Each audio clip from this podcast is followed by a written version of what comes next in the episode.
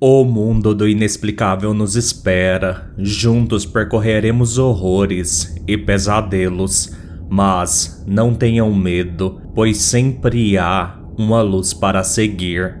Aqui é o Tiago Lucarini, este é o Cigaluz, e sejam todos muito bem-vindos a mais um episódio do podcast.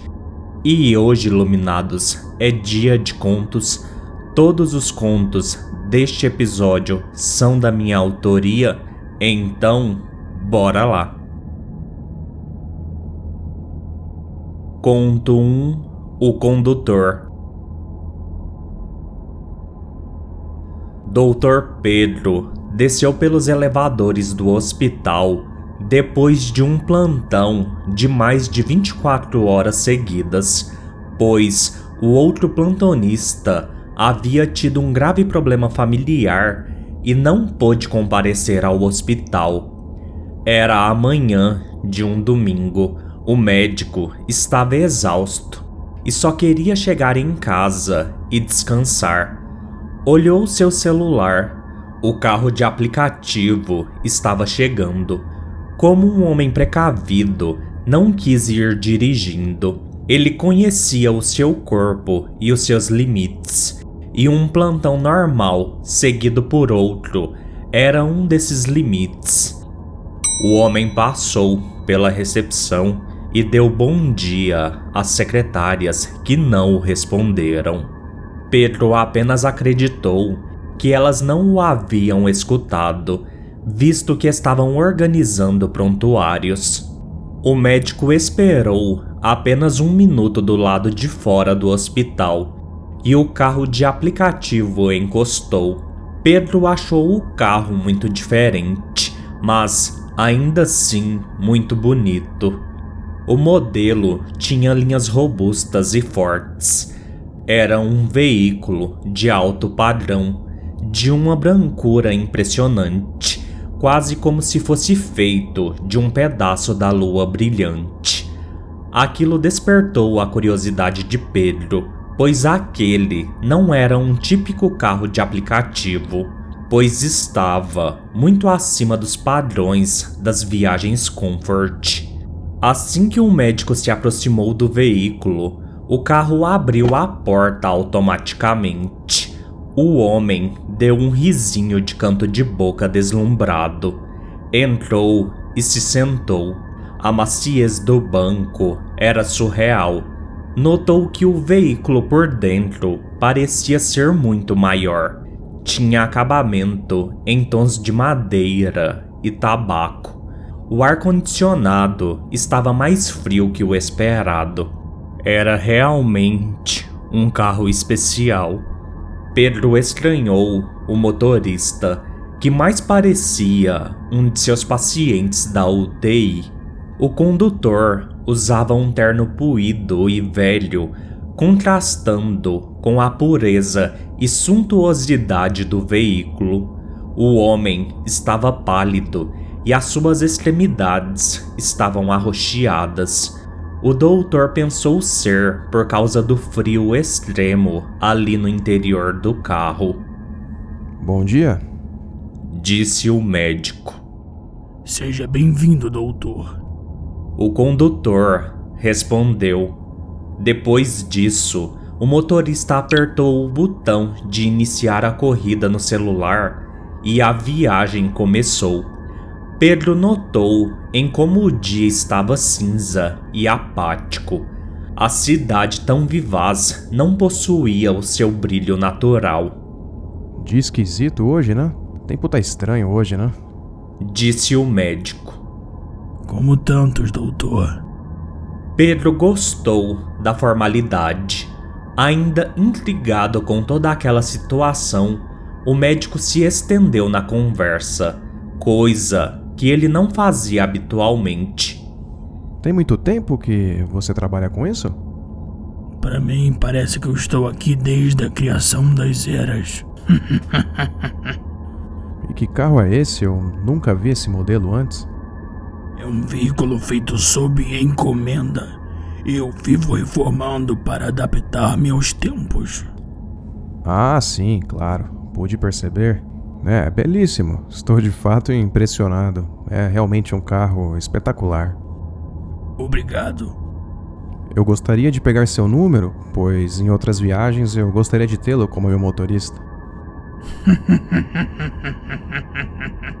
Infelizmente, doutor, não posso atender ao seu pedido, pois só faço uma viagem por passageiro. Mas isso não limita seu orçamento no final do mês? Pedro ficava cada vez mais encabulado.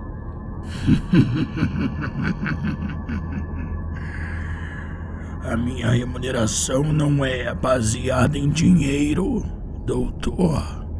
Eu recebo em outras coisas. Pedro se assustou naquele momento. Finalmente tinha entendido tudo.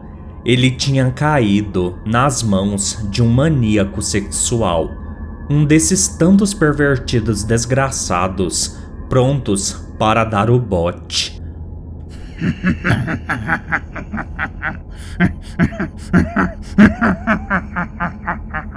Eu te garanto que não é isso que estás pensando, doutor. O médico se encolheu no banco. Aquilo definitivamente tinha dado uma virada muito da esquisita.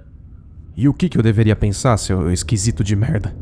Pedro ignorou que o homem pudesse ter lido o seu pensamento. O condutor continuou a dirigir, porém, ele se virou para trás. Nesse instante, Pedro viu o motorista se tornar literalmente uma criatura esquelética, sombria de olhos vazios e assustadores. Que no mundo humano existem muito mais coisas além do tangível e palpável, doutor. Pedro bem que tentou manter a compostura, mas ele falhou, pois começou a gritar de pavor. Ele tentou abrir a porta do carro, mas não foi possível. Ele notou que a cidade de antes havia desaparecido e que o veículo agora andava sobre um rio leitoso, o que era impossível para a lógica comum do médico. O homem começou a chorar de desespero. Meu Deus! Onde a gente tá? Não, não, não. Eu tô... Isso é coisa da minha cabeça, não. Só pode ser isso. Para, para já com essa brincadeira estúpida. Você sabe quem eu sou? O condutor riu de uma forma sinistra. Ele ajustou o espelho retrovisor e então o carro se transformou gradualmente numa barca antiga, cheia de inscrições místicas de um tom dourado intenso. O condutor agora usava um manto igualmente branco e um remo que também era uma foice na sua extremidade oposta. Ele se virou para o médico. Eu sei muito bem quem você é, Doutor Pedro. Bem-vindo ao submundo. Eu espero que você saiba quem eu sou. Não, isso não pode estar acontecendo. Você é só um mito criado por mentes pré-históricas. Não, não sou. O doutor, depois de horas de trabalho exaustivo e sem descanso, acabou tendo um infarto fulminante. Vacilou, doutor. E assim como o doutor, eu estou cumprindo o meu dever. Não, me, me leva de volta. É dinheiro que você quer? Eu tenho muito dinheiro. Eu posso te, of te oferecer dinheiro. Eu te dou o dinheiro que você quer. S só me leva de volta, tá bom? Ah, doutor. A viagem não funciona assim. Esse é o fim do seu tempo. Todos os seus erros, todos aqueles que o doutor mandou pra cá, o estão esperando.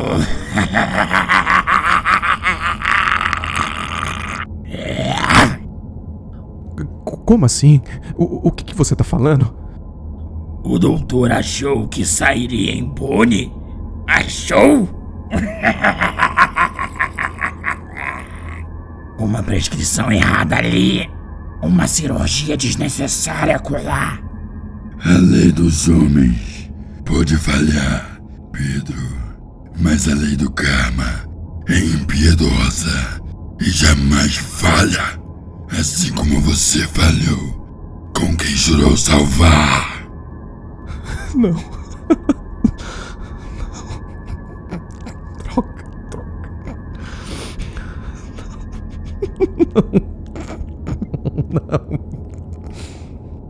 O condutor completou. Calma, Pedro. Estamos apenas no início.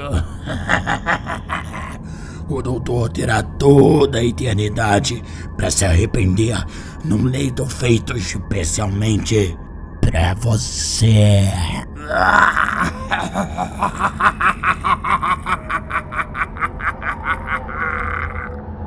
As almas no rio Estige murmuraram em seu lamento perene. O condutor seguiu com a sua barca para a entrada do Hades. Pedro, enfim, acharia punição por todos os seus crimes cometidos atrás da imagem de bom médico.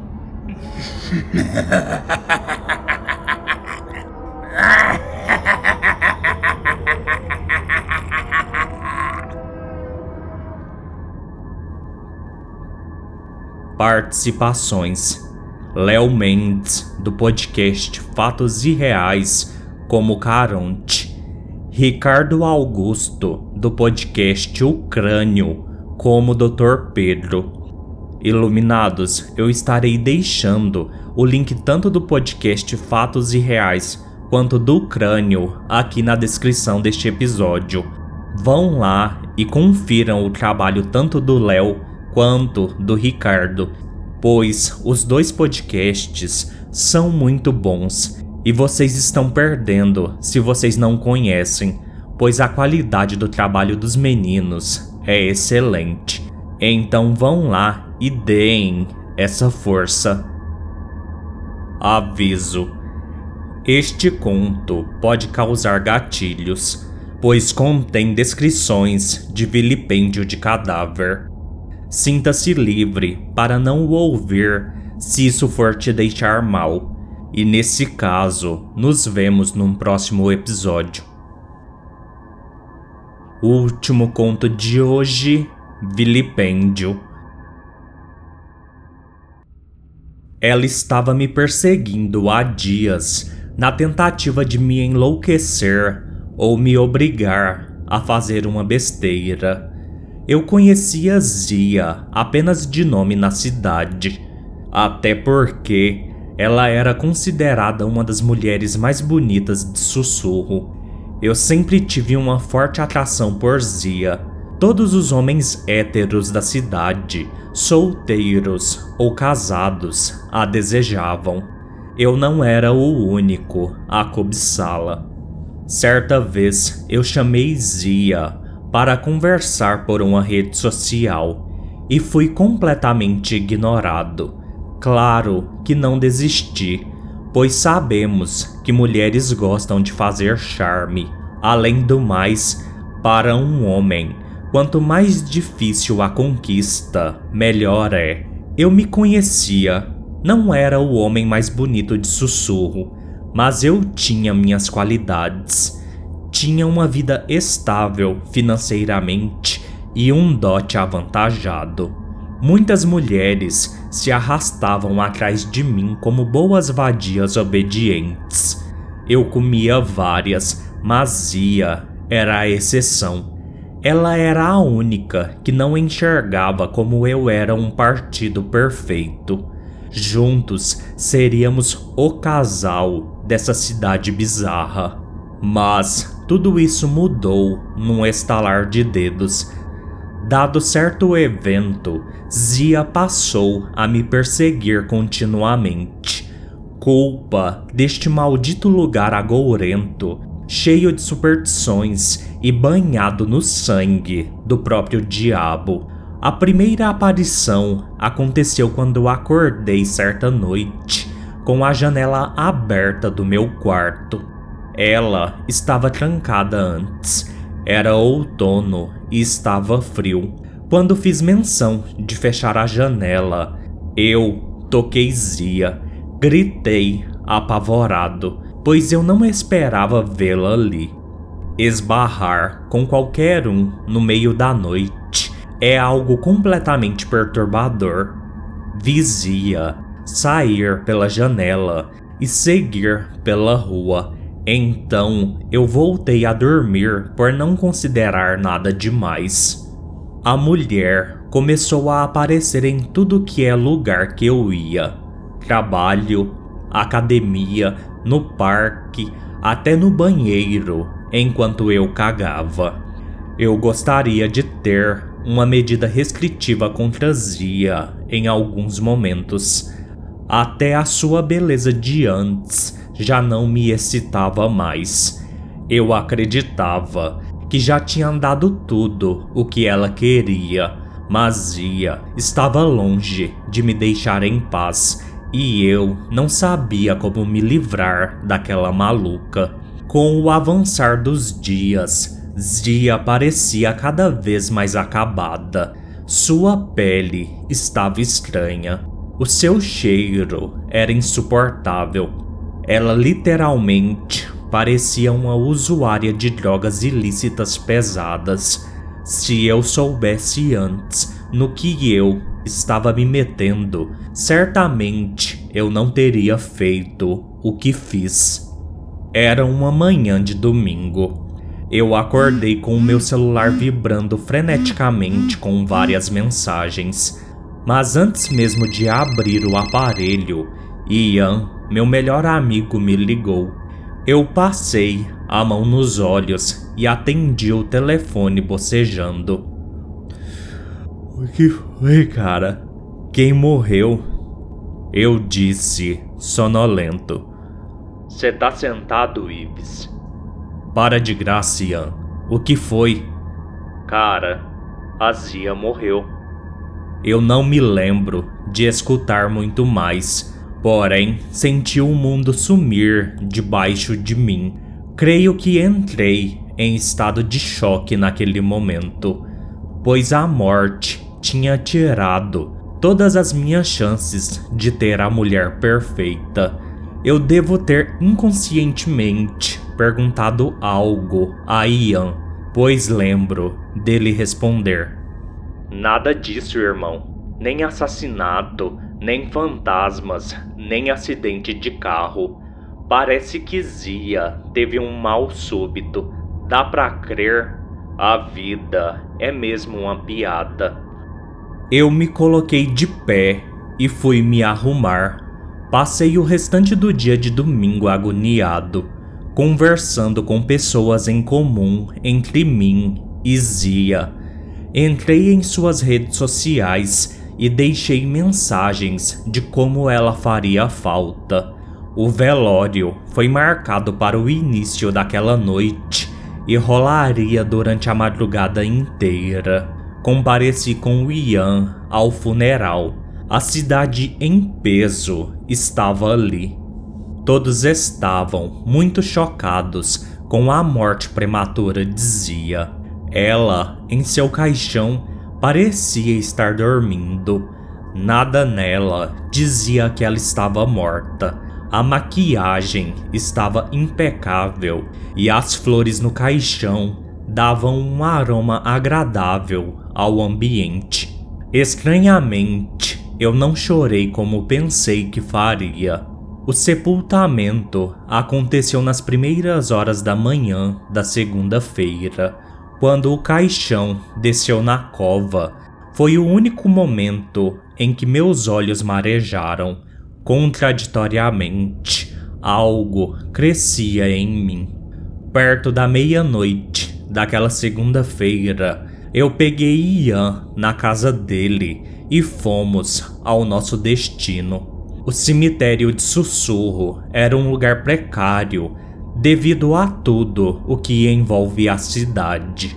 Aquele lugar era abandonado pelos homens e por Deus, mas, de toda forma, Ian ficou de guarda perto do muro. Com uma determinação desenfreada, eu consegui desenterrar a mulher em menos de uma hora. Cada pá fincada na terra macia me fazia pensar em como eu queria me enfiar em Zia mesmo que fria. Quando eu abri o caixão, eu já estava completamente duro. Dias depois, Ian me ligou desesperado dizendo: Ela tá aqui, irmão. Ela tá aqui. Horas mais tarde, Ian sofreu um misterioso acidente na colheitadeira que dirigia e veio a óbito. A sua barriga estava aberta como se ele fosse um peixe eviscerado. Neste exato momento, o fantasma escroto dizia, me encarava. O seu cheiro estava cada vez pior e o seu estado de putrefação cada vez mais acentuado. Eu não cederei à sua pressão vingativa sobrenatural. Afinal, vilipêndio de cadáver nem é um crime tão grave assim. Agora, depois dizia, eu só penso nas próximas mulheres a serem enterradas em sussurro para eu poder me enterrar nelas ali, tão indefesas, caladas, sem oferecer qualquer tipo de resistência. Não, não.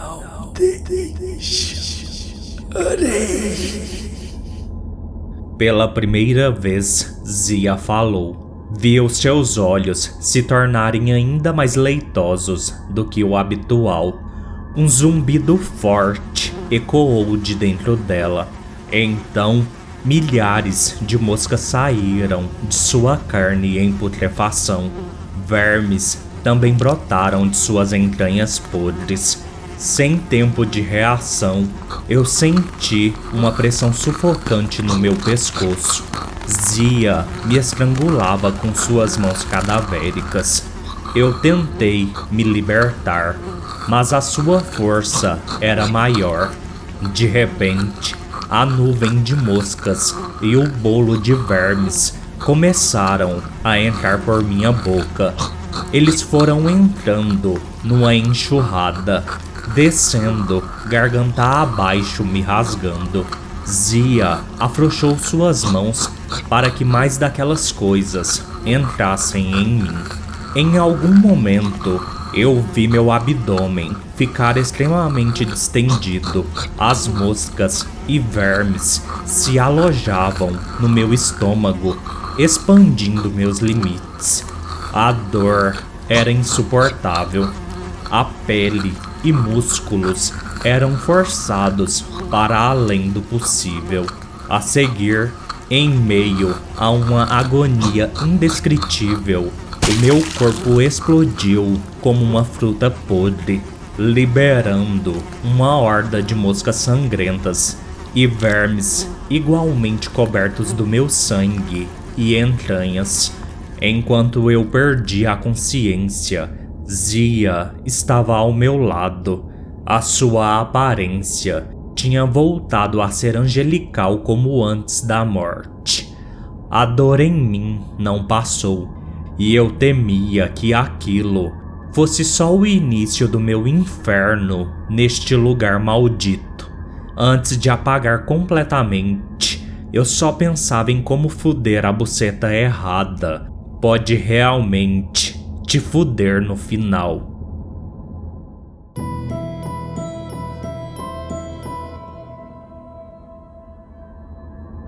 Bem iluminados, este foi o episódio de hoje.